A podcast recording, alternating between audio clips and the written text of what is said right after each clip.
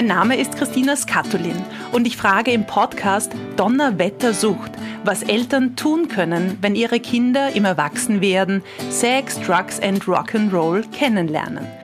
Kleine Vorschau, verbieten alleine funktioniert meistens nicht. Donnerwettersucht, der Podcast für Eltern und Erziehende.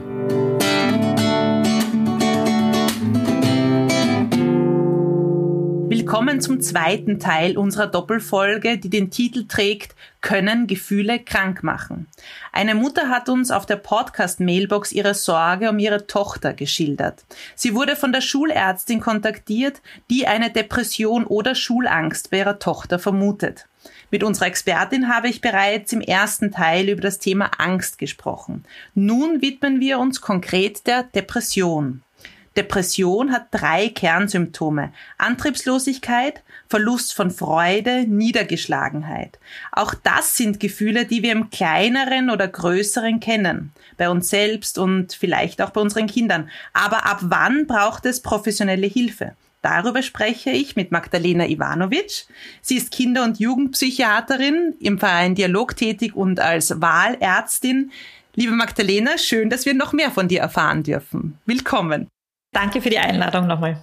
Depression, ein großes Thema. Wie erkenne ich Depression bei meinem Kind? Also grundsätzlich gehört die Depression zu den sogenannten affektiven Störungen. Das bedeutet, dass meine Gefühlswelt beeinträchtigt ist. Wie du schon erwähnt hast, es gibt diese, es gibt drei Hauptsymptome und viele Nebensymptome. Die drei Hauptsymptome sind diese gedrückte Stimmung, die bedeutet aber nicht, einen Tag habe ich gedrückte Stimmung, am anderen Tag geht's mir gut, sondern das ist ein anhaltendes Tief. Äh, ich habe Verlust von Interesse und Freude und so eine, es bildet sich so eine Gleichgültigkeit aus. Das heißt, alles, was mir früher Spaß gemacht hat, äh, ins Kino, vor Corona-Zeit ins Kino gehen, äh, Freunde treffen, mit dem Hund spazieren gehen, das alles ähm, reduziert sich. Und dann haben wir die Antriebsminderung. Das ist, ähm, der Antrieb ist sozusagen unsere Lebensenergie. Ja, ich kann äh, Dinge nur mehr schleppend machen, äh, mich anziehen. Manchmal, äh, manchmal duschen sich die ähm, Jugendlichen nicht mehr. Äh, das heißt, die, die Körperhygiene lässt nach, weil sie einfach keine Kraft mehr haben. Da ist wichtig noch die Unterscheidung zwischen Antriebsminderung und Motivationsminderung ähm, wenn die Eltern sagen, ähm, na, die Susi zu den Freunden geht's immer, auf Partys geht's immer und macht tralala, äh, nur zum Lernen bringe ich sie nicht. Hätten sie da nicht eine Tablette? Ja? Und da muss man unterscheiden, was die ähm, Antriebsminderung und was die Motivationsminderung ist. Antrieb ist, ich schaffe situationsübergreifend nichts mehr. Also weder die Freunde treffen, noch rausgehen, noch die Schule. Motivationsminderung ist, ich will nicht, ich will jetzt diese Hausübung nicht machen äh, oder ich will jetzt nicht in die Schule gehen, weil ich was anderes für viel lustiger halte. Das ist ja sehr typisch in der, in der Adoleszenz. Ähm, das gehört ja ein bisschen dazu, wie du die Susi jetzt genau, beschrieben hast. Genau, die Susi hat äh, ihr Recht, das auch zu wollen, ob welche Konsequenzen, sie muss dann halt auch die Konsequenzen davon tragen. Also Streit mit den Eltern und Schwierigkeiten in der Schule. Ja, also das ist, das muss sie dann halt aushalten. Aber das sind auch Entwicklungsschritte. Äh, und eine Tablette gibt's dazu nicht. Gäbe es die, würde ich die mir patentieren, denn äh, eine Motivationstablette, die nicht süchtig macht, wäre natürlich was Feines, ja wir kommen nachher vielleicht zu Medikamenten. Noch Magdalena, jetzt als erstes einmal so diesen Begriff depressive Verstimmung, das kennt man ja selber. Okay, einen Tag geht es einem nicht so gut. Wie du jetzt das beschrieben hast, wie lang schaue ich mir als Eltern meinen Jugendlichen, meine Jugendliche an, die so wenig motiviert ist, wenig aus dem Haus geht. Ah, wie, wie sehr gehört das eh dazu? Also ich denke mal, in der Pubertät braucht man das auch ein bisschen, sich mit manchen Dingen da auseinanderzusetzen. Ähm, und ab wann sage ich, schauen wir es uns doch an. Ähm, grundsätzlich ähm, ist es natürlich schwierig für Eltern ähm, zu wissen. Zu wissen, ist es jetzt ein äh, pubertärer Rückzug, der sehr wohl sein darf, um, äh, und, die, und der Ablöseprozess beginnt in der Adoleszenz. Das heißt, ich erzähle meinen Eltern jetzt nicht jeden Traum und nicht alles, was in meinem Alltag passiert ist. Das ist sehr gesund. Aber wenn ich merke, dass da noch was dazu kommt, also wirklich ein Tief, eine Freudlosigkeit, die Mimik, also das Gesicht ist, äh, man, also manche Mütter haben mir gesagt, zum Beispiel, auf den Fotos vom Sommer sieht man sie auf keinem einzigen Bild lachen. Und sie hat immer so gern gelacht. Also das fällt den Eltern schon auf und ich sammle all diese Symptome, die sie dann so hineinwerfen in das Gespräch und versuche sie einzuordnen in, in die professionelle Liste. Wichtig ist zu sagen, dass die Symptome, also die Stimmung, äh, der Antrieb, die Lebensenergie und der Interesseverlust, die Freudlosigkeit stark ausgeprägt sein müssen äh, und dass die die Alltagsaktivität und die Lebensqualität deutlich eingeschränkt ist. Das heißt, ich habe einen Leidensdruck, ja, und meine, also ich kann nicht mehr so funktionieren wie früher. Und das mindestens, mindestens bei der Depression zwei Wochen lang. Aber eigentlich recht schnell. Ich habe jetzt glaube, du sagst zwei Monate. Also ich finde zwei Wochen. Ähm, das heißt, das manifestiert sich, das, das, das kommt zum Tragen sehr schnell. Ja, also wenn es eine psychiatrische Erkrankung ist, und das ist die Depression, dann ist es was anderes als gelegentliche pubertäre Stimmungsschwankungen. Ja, aber Schwankungen sagte schon voraus, einmal himmelhoch jauchzend, einmal zu Tode betrübt, aber dann wumm, wieder hinauf, wumm, wieder hinunter. Und äh, auch in meinem Grant kann ich zum Bus gehen und in die Schule fahren. Ja, auch in meiner Müdigkeit, weil ich äh, YouTube und Instagram und äh, Snapshot bis äh, vier in der Früh geschaut habe, muss ich aufstehen und rausgehen, bin zwar nicht besonders glücklich, aber das hat nichts mit Depression zu tun. Depression ist eine ernstzunehmende Erkrankung, die viel Leiden verursacht, die genauso chronifizieren kann, die, äh, da gibt es schwere Grade, leicht, mittelgradig und schwer. Äh, und die schwere Depression ist dann auch, äh, die schwere depressive Episode ist dann auch gefährlich, weil sehr viele ähm, Selbstmordgedanken und auch eine, äh, eine suizidale Einengung kommen kann. Und also ich fasse nochmal zusammen, das Chronifizieren heißt, es bleibt mir.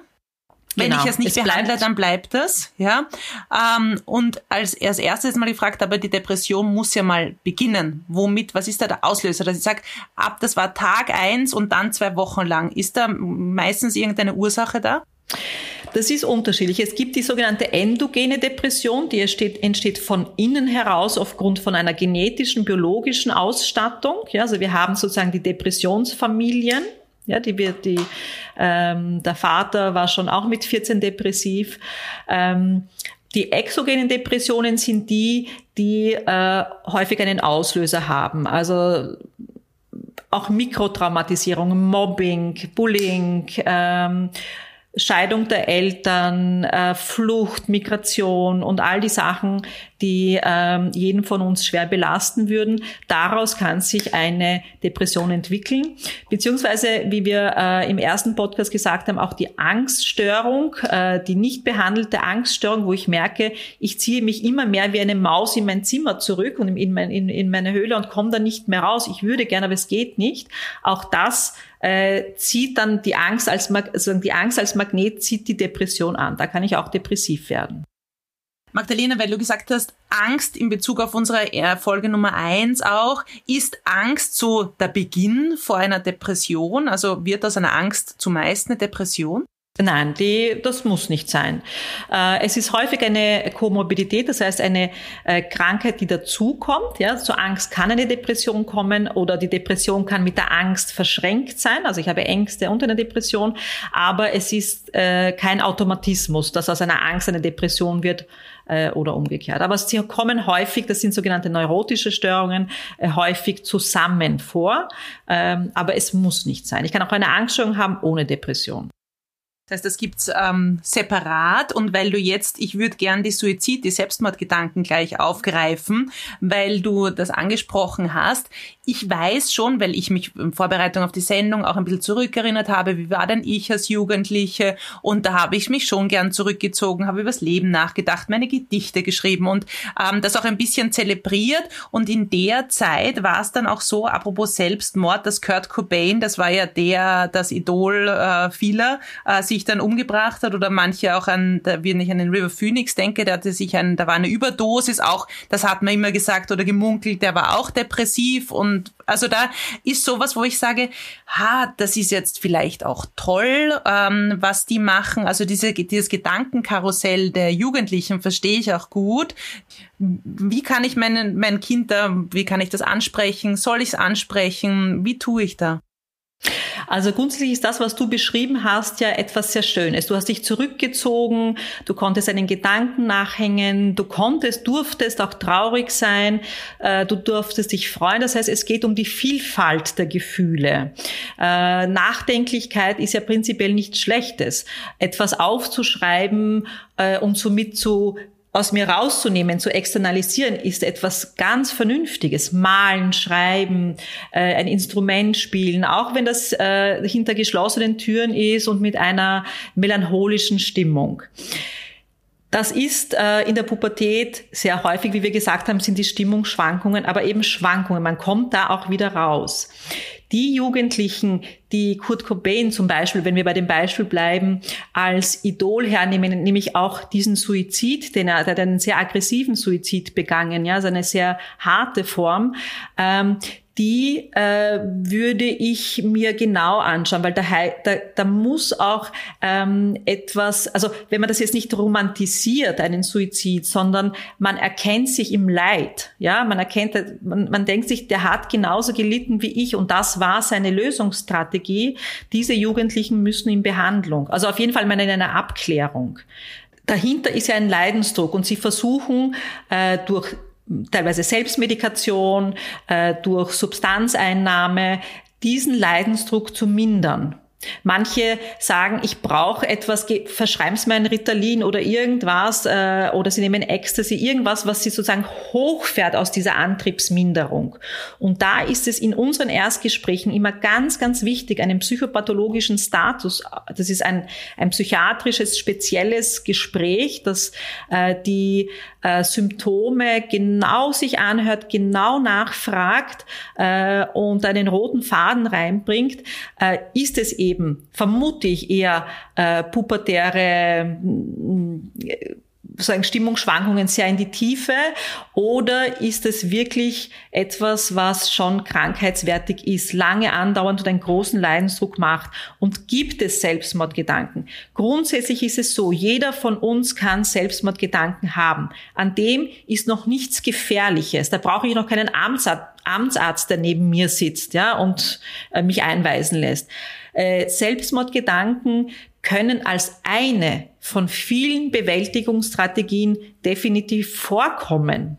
Ja, das, was es gefährlich macht, ist die Einengung. Wenn ich sonst keine anderen Lösungsstrategien mehr habe, das ist das Einzige, was mir aus diesem Leidensdruck, aus dieser Situation raushilft. Und das baut sich, wie wir wissen, wenn man sich die Psychologie anschaut, das baut sich auf. Das kommt nicht von einem Tag auf den anderen. Und die Jugendlichen setzen Signale.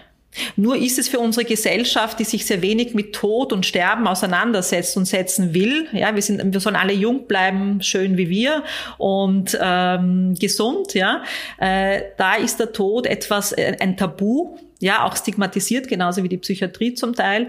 Äh, und da fehlt ein Ventil, es zu besprechen. Das heißt, in unseren Erstgesprächen spreche ich immer Selbstmordgedanken. Immer. Immer. Ja. Und was fragt man da?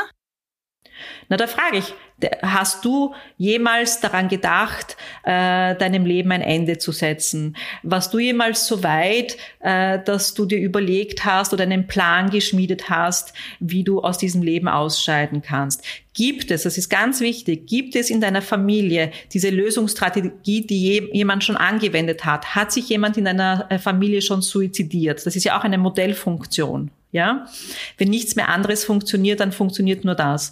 Ähm, ist dein Vater Jäger? Also ich erfrage das immer sehr, ähm, sehr genau. Ja, oder äh, wenn jemand sagt, ja, ich habe Selbstmordgedanken, wie regelmäßig? Was ist der Inhalt? Das ist zwar immer äh, mit einer gewissen Scham verbunden, aber ich sage den Jugendlichen auch: Schau mal, du bist bei einer Kinder- und Jugendpsychiaterin.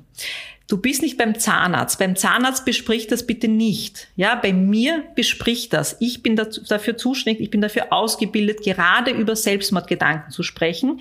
Denn, wie wir wissen, ist es so, dass ähm, ähm, jemand, der einen Suizid begeht, in in dem Moment, da gibt es gute Studien dazu, ähm, in dem Moment zwar verzweifelt ist, aber die, die einen Suizid überlebt haben, sagen, in dem Moment, wo ich gesprungen bin, wollte ich es schon nicht mehr. Ja, und äh, das ist ähm, das ist eine Krise, das ist eine Erkrankung und da gehört es, äh, da gehört sofort professionelle Hilfe angesetzt. Das ist da, also sagen das ist aber noch was anderes als Selbstmordgedanken. Selbstmordgedanken sind Gedanken, die ich erwähne, erwähne oder erwäge, um ein Problem zu lösen, aber ich habe noch sieben andere Strategien. Wenn ich eingeengt bin, habe ich einen Tunnelblick und ich habe keine andere Strategie mehr. Das ist ein psychiatrischer Notfall.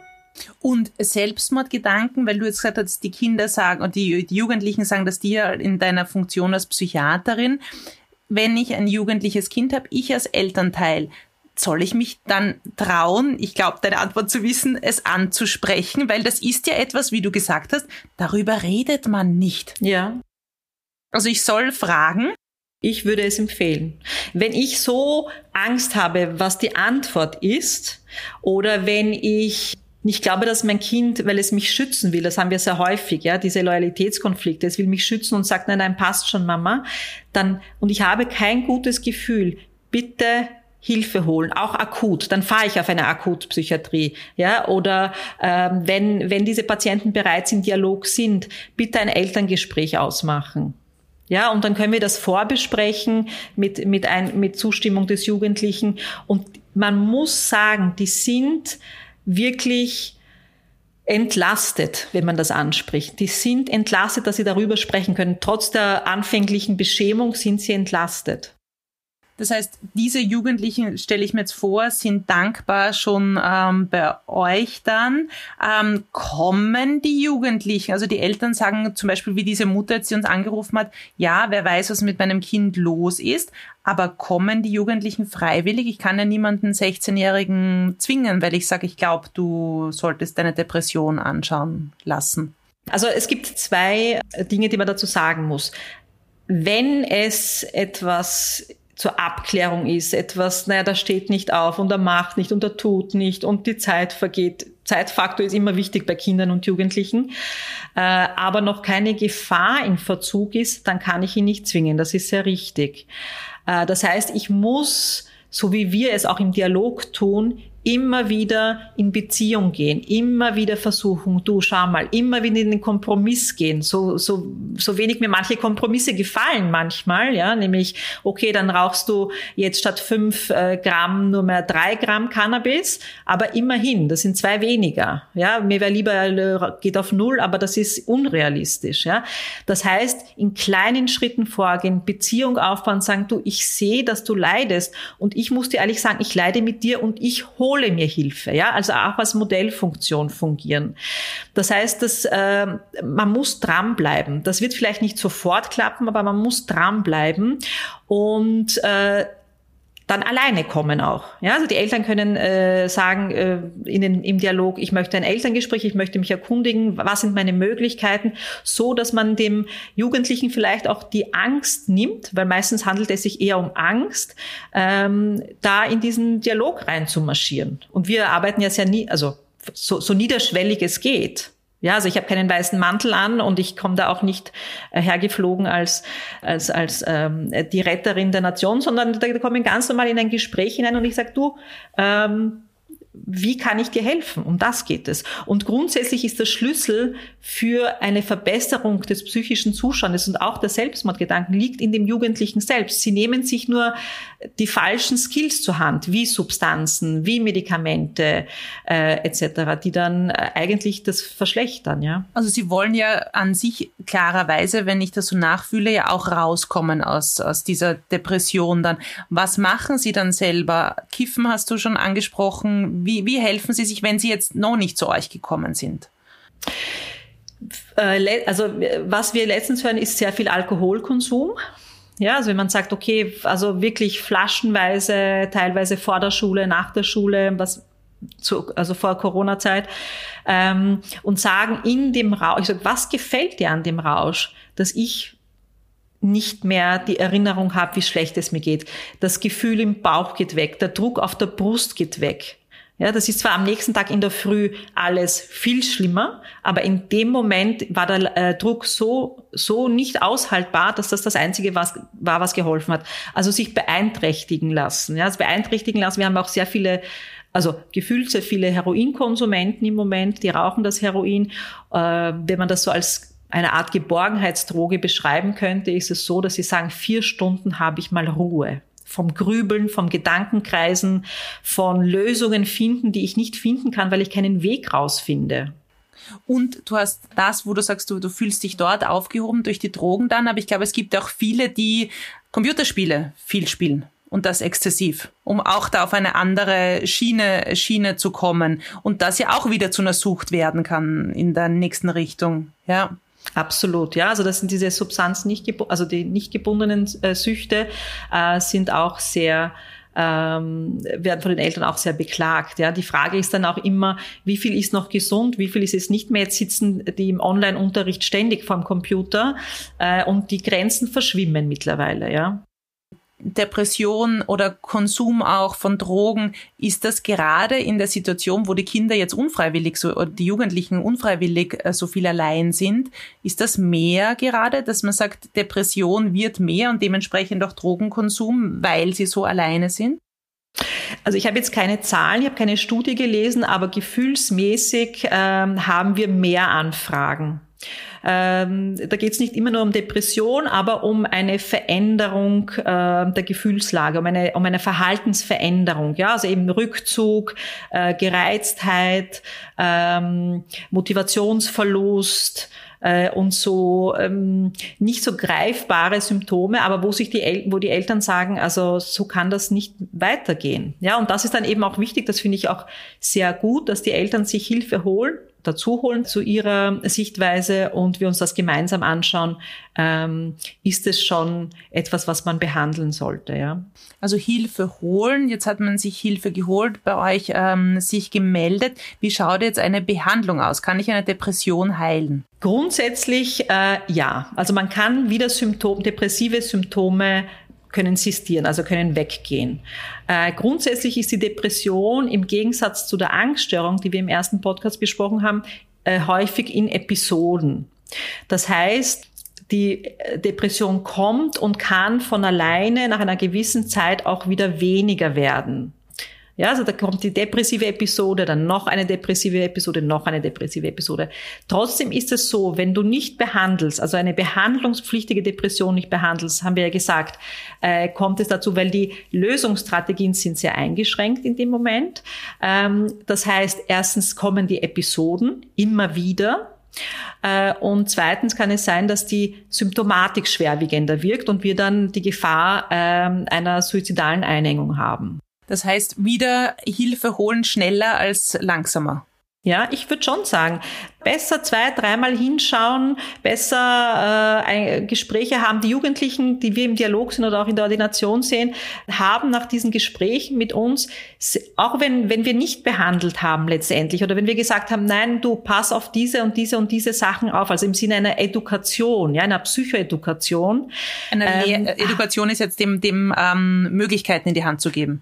Also eine Aufklärung über, äh, was ist eine Depression, über Aufklärung über, was ist eine Angst, Aufklärung über, äh, was machst du mit den Substanzen, wie verstärkst du auf lange Sicht deine, äh, eine mögliche Erkrankung? Oder wie beschleunigst du einen Beginn einer Erkrankung mit den Substanzen, so dass die sich auskennen, weil die ja natürlich den Schlüssel ein bisschen in der Hand haben. Sie können sich entscheiden, nehme ich es oder nicht, ja, oder wohin gehe ich, wenn es mir schlechter geht. Das heißt, diese, wie ich vorher gesagt habe, Education, also jetzt eine negative Belehrung sozusagen, ja, oder Aufklärung, Belehrung über, über Krankheiten, über äh, Symptomatik, über Hilfsmöglichkeiten. Auch wenn wir nicht behandeln, weil es in dem Moment noch nicht notwendig ist, profitieren die Jugendlichen sehr stark davon, von diesen Aufklärungsgesprächen. Also lieber früher kommen, sich die Vorträge von uns anhören, äh, als dann sozusagen in, auf allen Vieren da reinzukommen in den Dialog, beeinträchtigt, depressiv und angstüberflutet, ja. Und wie lang dauert dann so ein Gespräch, wenn ich sage, ich höre mir das halt einmal an, wenn ich jetzt als Jugendliche mir denke, okay, dann gehe ich mit der Mama halt einmal hin und höre mir, was sie da zu bereden hat, die Frau Doktor. Wie lang dauert das? genau. Genau. Also die fallen mir um den Hals, genau so ist es. Ja, die freuen sich immer wahnsinnig. Ähm, also eine Stunde ist ein Erstgespräch. Ja, weil, weil dann die Konzentration nachlässt und das sind ja meistens ja nicht Gespräche, wir versuchen immer wieder dazwischen auch zu lachen, immer wieder raus zu, also immer wieder so auch zu sagen, okay, es ist okay, wie es jetzt ist im Moment, äh, aber wie lang willst du, also kannst du über deine Intimitäten mit einer Fremden sprechen? Also ich finde, eine Stunde ist genug und dann, wenn, wenn man sagt, okay, oh je, ich sehe, dir geht's nicht gut, du Könntest du dir vorstellen, dass du, dass du nochmal zu mir kommst? Ich würde dich, also wir sprechen wirklich Einladungen aus im Dialog. Ja, nicht, Herr, dein Kontrolltermin ist und ein Zettel wird hergegeben, sondern wirklich eine Einladung. Äh, und äh, es interessiert mich, wie es dir geht. Das ist ganz wichtig. Wenn die jetzt aber nicht zu dir kommen, könnt, könnte man auch einen Hausbesuch ähm, vorschlagen? Gibt sowas? Also im Verein Dialog haben wir das noch nicht, weil wir dort äh, eine Ambulanz haben. Das heißt, dort kommen äh, Jugendliche, äh, also einerseits, wenn sie Termine haben und andererseits können sie frei wählen, wann sie kommen in diesen Zeiten. Das heißt, ich kann nicht von dem Ort weggehen. Äh, grundsätzlich finde ich das keine schlechte Idee, jemanden zu Hause zu besuchen, einen Hausbesuch zu machen und sich mal anzuschauen, wie ist denn diese Fledermaushöhle, in der er seit drei Monaten steckt. Ja? Was, welche Ideen hätte ich noch zusätzlich? Also Schlafhygiene hat ja auch was mit Lüften, mit einem sauberen Bett äh, etc. etc. zu tun. Ja, also nicht nur mit mit ähm, ich kiff mich ein und dann ist das Zimmer voller Nebel und dann kann ich erst schlafen. Äh, das heißt, man kriegt viel mehr Infos. Im Moment ist es im Dialog noch nicht möglich. Von der Ordination aus ähm, selten, aber doch, äh, dass wir Hausbesuche machen. Ja. Wenn ich jetzt als Mutter so verzweifelt bin, wo rufe ich dann an, wenn ich mir so einen Hausbesuch äh, wünschen würde? Also in den, in den ich, ich würde mal in den Ordinationen anrufen, äh, also niedergelassene Kinder- und Jugendpsychiater. Äh, man kann sich auch auf der Psychiat also auf der Akutpsychiatrie im AKH äh, Rosenhügel oder Krankenhaus Nord erkundigen. Da wird einem auch weitergeholfen. Ähm, dort sind natürlich die Akutpatienten haben dort Vorrang, äh, aber man bekommt auch schon Informationen oder auch ähm, in, in den Ambulanzen, zum Beispiel wie das Familienrathaus. Ja, Genau, weil ich glaube, es ist auch immer wichtig, was kann ich jetzt tun, weil ich bin ja als Mutter dann auch verzweifelt. Natürlich. Absolut, ja. absolut. Ich finde, Magdalena, die wichtigsten Dinge zur Depression haben wir besprochen. Man könnte länger drüber sprechen, äh, ja. klarerweise. Ich sehe als Outcome auch, eine Depression ist jetzt kein Fehlen von Willensstärke, sondern man kann in dem Moment einfach nicht. Es geht nicht von selber Richtig. weg. Also auf jeden Fall Hilfe holen, so wie auch diese Mutter, die uns angerufen hat. Vielen Dank für das Gespräch, Magdalena. Wir nehmen als Outcome, Depression ist kein Fehlen von Willensstärke und geht auch sicher nicht von selbst weg. Das heißt, wir als Eltern und Jugendlichen können sich selbstverständlich Hilfe holen, sich melden. Wohin könnte man sich jetzt noch wenden, Magdalena? Also eine mögliche Anlaufstelle wäre ähm, der Klick auf die Homepage des Psychosozialen Dienstes, des PSD. Das heißt, dahin kann man, kann man sich noch melden. Wir werden da auch selbstverständlich bei der Episode die Webseite verlinken. Magdalena, vielen Dank für das Gespräch. Wenn Sie auch Fragen an uns haben, liebe Zuhörer, Zuhörerinnen, schildern Sie uns Ihr Anliegen. Unsere Podcast-Mailbox ist rund um die Uhr für Sie erreichbar. Bis zum nächsten Mal bei Donnerwetter Sucht.